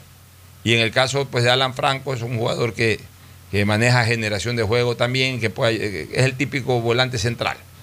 Me parece un medio campo interesante porque también se necesita eh, tener, eh, eh, aparte de rapidez, capacidad de, de- de- de choque con los jugadores paraguayos, porque Paraguay es una selección que enreda mucho en la mitad de la cancha, que entra mucho a la fricción. Y, y- y para eso, pues, eh, tanto Grueso como Franco pueden apoyar. Y, y Julio es un hombre fuerte, un jugador fuerte, rápido, que tampoco se va a intimidar ahí en eso. Y Mena, que es un jugador ya con mucha experiencia y con mucha visión de juego ofensivo. Me parece que es un buen medio campo. Jason Méndez está lesionado. Moisés Caicedo, que eh, acaba de estrenarse ya jugando partidos eh, continuos en, en la Liga Premier, estaba convocado, pero, pero el técnico prefiere dar un poco más de... Están- a Moisés Caicedo están pensando cederlo. El técnico del Brighton ha dicho que posiblemente sea cedido para. Bueno, está bien, pero está jugando. coja minutos, sí, Pero lo importante es que está jugando. ya- ya- ya cosa que no ocurría en la Copa América, estaba sin Correcto. jugar. Ya está jugando, está jugando de titular en la Liga Premier. Pero el técnico prefiere, y, y- y estoy de acuerdo con ese planteamiento del profesor Alfaro, es decir, un planteamiento de, de- de mayor eh, desarrollo ofensivo por parte de su medio campo. Eh, necesita atacar, necesita ganar. Y de ahí más bien, eh, si es que Ecuador se pone en ventaja o, o- o- o va, va ganando el partido, en algún momento puede tener como alternativas al propio Arroyo de Melec o a este muchacho Caicedo para que puedan compensar un poco más en marca en la mitad de la cancha. Y adelante. Adelante, Ener Valencia. Ya ha probado con dos, pero parece que el que más ha probado con Estrada y con Brian, Brian Angulo, pero parece que el Cuco es el que más posibilidades tiene. Bueno, el Cuco está pasando por un mejor momento. Está bueno, un mejor momento, sí. El Cuco Angulo eh, va a tener también su oportunidad y Ener Valencia siempre será el piloto de ataque. Me parece una buena alineación. Dentro de lo que hoy tiene Ecuador me hay parece que una buena alineación. que, que Ecuador tiene siete partidos sin ganar entre las eliminatorias de Copa Bueno, América. eh, algún día tiene que llegar Ya, también ya, la victoria. sí. Y ese día ojalá sea mañana. será ese día. Nos vamos a una pausa, retornamos para eh, eh, opinar alguna otra cosa adicional antes del cierre. El siguiente es un espacio publicitario apto para todo público. En EMAPAC te brindamos una atención de calidad, oportuna y humana. Si no estás de acuerdo con la respuesta de la operadora de los servicios Interagua, contáctanos a nuestro WhatsApp 099-874-72917 o llámanos a la línea directa 1-800-003-003 y desde celular al 113, porque proteger tus derechos es nuestro compromiso. La Alcaldía de Guayaquil y EMAPAC trabajan juntos por una nueva ciudad. Si la placa de tu vehículo termina en 8, realiza su revisión técnica vehicular durante todo el mes de septiembre. Paga la matrícula. Separa un turno en los horarios de lunes a viernes de 7 a 19 horas en el Centro de Matriculación Norte y de 7 a 17 horas en el Centro de Matriculación Vía Daule. Los sábados de 7 horas a 13 horas en ambos centros y realiza tu revisión técnica vehicular. No lo olvides, todas las placas terminadas en 8 realizan la revisión en septiembre. Hazlo con tiempo y cumple. Para mayor información, visita nuestras redes sociales o infórmate a través de nuestros canales oficiales. ATM y la Alcaldía de Guayaquil trabajan por ti. Detrás de cada profesional hay una gran historia. Aprende, experimenta y crea la tuya. Estudia a distancia en la Universidad Católica Santiago de Guayaquil. Contamos con las carreras de marketing, administración de empresa, emprendimiento e innovación social, turismo, contabilidad y auditoría, trabajo social y derecho. Sistema de educación a distancia de la Universidad Católica Santiago de Guayaquil, formando líderes siempre. Guayaquil crece y su nuevo polo de desarrollo está en la zona del futuro aeropuerto. No tienes idea cómo se han transformado comunidades enteras cuidando el medio ambiente, sobre todo con nuevas plantas de tratamiento de aguas servidas, mejorando la salud con plantas de agua potable, la calidad de vida con parques, canchas deportivas y reactivando el comercio con nuevos caminos. Esta es una transformación sostenible en el tiempo que busca crear nuevas oportunidades para las futuras generaciones de guayaquileños. La vía a la costa renace en la nueva ciudad con la autoridad aeroportuaria y alcaldía de Guayaquil. Te presentamos las soluciones que tu empresa necesita para crecer y enfrentar los desafíos de la nueva normalidad en una sola herramienta. Novum 360 de Claro Empresas, con conectividad fija y móvil que te permite trabajar dentro y fuera de la oficina con información que está siempre segura y toda tu comunicación unificada. Dale nuevas oportunidades a tu negocio con las soluciones tecnológicas que conectarán a tu empresa con un mejor futuro. Ese es el poder de Novum 360 de Claro Empresas. Todos tenemos algo o alguien por quien quisiéramos que todo sea como antes. Mi abuelita, que me vuelva a visitar, porque necesitamos hablar muchas cosas. Mi esposa y mis hijos, que puedan jugar, que puedan estar ya libremente como antes. Yo quisiera recuperar la tranquilidad, tranquilidad de poder abrazar a mi mami, a mi papi, que son los más vulnerables, y saber que no pasa nada y que solo pueden recibir amor. Por todo eso que pones primero en tu vida, primero pon el hombro. Juntos reactivamos al país. Consulta tu lugar y fecha de vacunación sin costo en tu banco del barrio más cercano. Banco Guayaquil. Primero tú. Hay sonidos que es mejor nunca tener que escuchar. Porque cada motor es diferente. Desde hace 104 años, Lubricantes Gulf mantiene la más alta tecnología y calidad en línea de aceites para motores a diésel y gasolina. Está hecho con una fórmula especial para dar excelente protección a todo tipo de motores, evitando el desgaste prematuro de pistones, anillos y árbol de levas, ayudando a mantener limpio el motor y libre de depósitos que se forman por las altas o bajas temperaturas. Dele a su motor lo que se merece. Lubricantes Gulf, la más alta tecnología en lubricación. 104 años preservando la vida de su motor. Lubricantes Gulf. Gulf es más lubricante.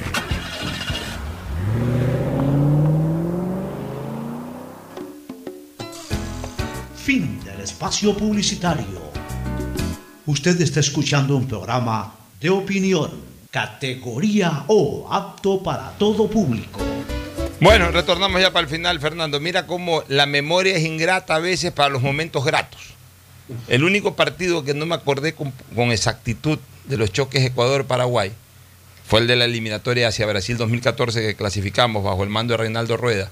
Y fue el partido en donde con mayor amplitud y comodidad Ecuador le ganó a Paraguay. Le ganó 4 a 1 la tarde en que Jefferson Montero le, le destruyó la cintura al marcador de punta ese, lo hizo bailar San Juanito, cumbia, salsa, merengue y todos los... Creo que fue el mejor partido de Montero con la Eh, selección. El mejor partido de Montero con la selección ecuatoriana. Ese día Montero sí jugó 10 sobre 10. Este, pero ese partido no, no- no- no me acordé con precisión. El, cuatro, el, momento, el, el partido, el, el resultado, entre comillas, más amplio, más grato. Lo goleamos a Paraguay, no me acordé. Me acordé de los empates, me acordé de las otras victorias. Partido Ecuador-Paraguay en eliminatorias, dicho sea paso, fue el primer partido que yo pude ver en vivo, en el estadio, a la selección en eliminatorias. Fue el- aquel del 81 en que le ganamos a un Paraguay impresionante que venía siendo campeón de. América y que, sí, y le ganamos 1-0 con gol del Zapatón Klinger. Oye, para terminar, este se ha lesionado este muchacho cabeza de Melec, ¿no? Y queda Sí, fuera. está lesionado, tiene una rotura fibrilar, algo así. queda Pero en entrenamiento se ha lesionado. Eh, no, sintió una molestia en el partido contra, contra el Olmedo. En un momento que ya, pero casi al final del partido eh, cogió la parte posterior de la pierna y, y salió ahí. Eh, asumo que ahí eh, se origina la, la lesión. En todo caso, Emelec no. Emelec da una rueda de prensa mañana a las Sobre. 12 del día en el estadio Banco del Pacífico, George Capwell. Tengo entendido que lo que se va a tratar es la renovación, o sea, a informar sobre la renovación con el cuerpo técnico. Ah, ya. Y, y Emelec no descuida su preparación a pesar de la para por la eliminatoria. Va a jugar el viernes un partido amistoso en Quito contra el Aucas. Eso es bueno porque sigue enchufado Emelec, ¿no? Sí, sí, sí, está con la mente puesta en ser campeón sin, sin jugar final. Auspician este programa. Si me la pongo, si me la pongo, si me la pongo y me vacuno ya. Vacúnate de verdad. Con una dosis no basta. Debes aplicarte las dos para que tu vacunación esté completa. Plan de vacunación 900 del Gobierno del Encuentro. Juntos lo logramos. Si me la pongo, si me la pongo. Aceites y lubricantes Gulf, el aceite de mayor tecnología en el mercado. Acaricia el motor de tu vehículo para que funcione como un verdadero Fórmula 1 con aceites y lubricantes Gulf. ¿Quieres estudiar, tener flexibilidad horaria y escoger tu futuro? En la Universidad Católica Santiago de Guayaquil trabajamos para el progreso en educación, ofreciendo cada día la mejor calidad y para ello estamos a un clic de distancia. Escoge la carrera de tu vocación. Puede ser marketing, administración de empresas, emprendimiento e innovación social, turismo, contabilidad y auditoría, trabajo social y también derecho. Consulta en nuestra página web mayor información y esquemas de admisión. Universidad Católica Santiago de Guayaquil, formando siempre líderes. Te presentamos las soluciones que tu empresa necesita para crecer y enfrentar los desafíos de la nueva normalidad en una sola herramienta. Novum 360 de Claro Empresas, con conectividad fija y móvil que te permite trabajar dentro y fuera de la oficina con información que está siempre segura y toda tu comunicación unificada. Dale nuevas oportunidades a tu negocio con las soluciones tecnológicas que conectarán a tu empresa con un mejor futuro. Ese es el poder de Novum 360 de Claro Empresas. Todos tenemos algo o alguien por quien quisiéramos que todo sea como antes. Mi abuelita, que me vuelva a visitar, porque necesitamos hablar muchas cosas. Mi esposa y mis hijos, puedan jugar, que puedan estar ya libremente como antes. Yo quisiera recuperar la tranquilidad, tranquilidad de poder abrazar a mi mami, a mi papi, que son los más vulnerables, y saber que no pasa nada y que solo pueden recibir amor. Por todo eso que pones primero en tu vida, primero pon el hombro. Juntos reactivamos al país. Consulta tu lugar y fecha de vacunación sin costo en tu banco del barrio más cercano. Banco Guayaquil. Primero tú. En EMAPAC te brindamos una atención de calidad, oportuna y humana. Si no estás de acuerdo con la respuesta de la operadora de los servicios Interagua, contáctanos a nuestro WhatsApp 099-874-72917 o llámanos a la línea directa 1-800-003-003 y desde celular al 113, porque proteger tus derechos es nuestro compromiso. La Alcaldía de Guayaquil y EMAPAC trabajan juntos por una nueva ciudad. Si me la pongo, si me la pongo, si me la pongo y me vacuno ya. Recuerda, si es con una, es con las dos. Aplícate la segunda dosis para que tu vacunación esté completa. Plan de vacunación 900 del Gobierno del Encuentro. Juntos lo logramos. Si me la pongo, si me la pongo. Estamos en la hora del pocho. Gracias por su sintonía. Este programa fue auspiciado por Aceites y Lubricantes Gulf, el aceite de mayor tecnología en el mercado. Universidad Católica Santiago de Guayaquil y su plan de educación a distancia, formando siempre líderes. EMAPAC y el municipio de Guayaquil trabajando juntos por una nueva ciudad en el mejoramiento y aumento de la capacidad de drenaje en Causarina, Vía Daule, Marta Roldós, Guasmo, Tres Bocas, Voluntad de Dios, Amanes, Urdesa, así como en la gran obra de la macroplanta de tratamiento de aguas residuales Las Exclusas. Accede a tu Novum 360 de Claro Empresas, que te trae las soluciones que tu empresa necesita para crecer en una sola herramienta. por todos aquellos a quienes queremos. Primero pon el hombro, reactivemos juntos el país. Consulta en tu banco del barrio el lugar y fecha de vacunación más próximo, sin ningún costo. Banco Guayaquil, primero tú. Si me la pongo, si me la pongo, si me la pongo y me vacuno ya. No te descuides, la vacuna tiene dos dosis. Si te pones solo una, realmente no estás vacunado. Plan de vacunación 900 del gobierno del encuentro. Juntos lo logramos. Si me la pongo, si me la pongo.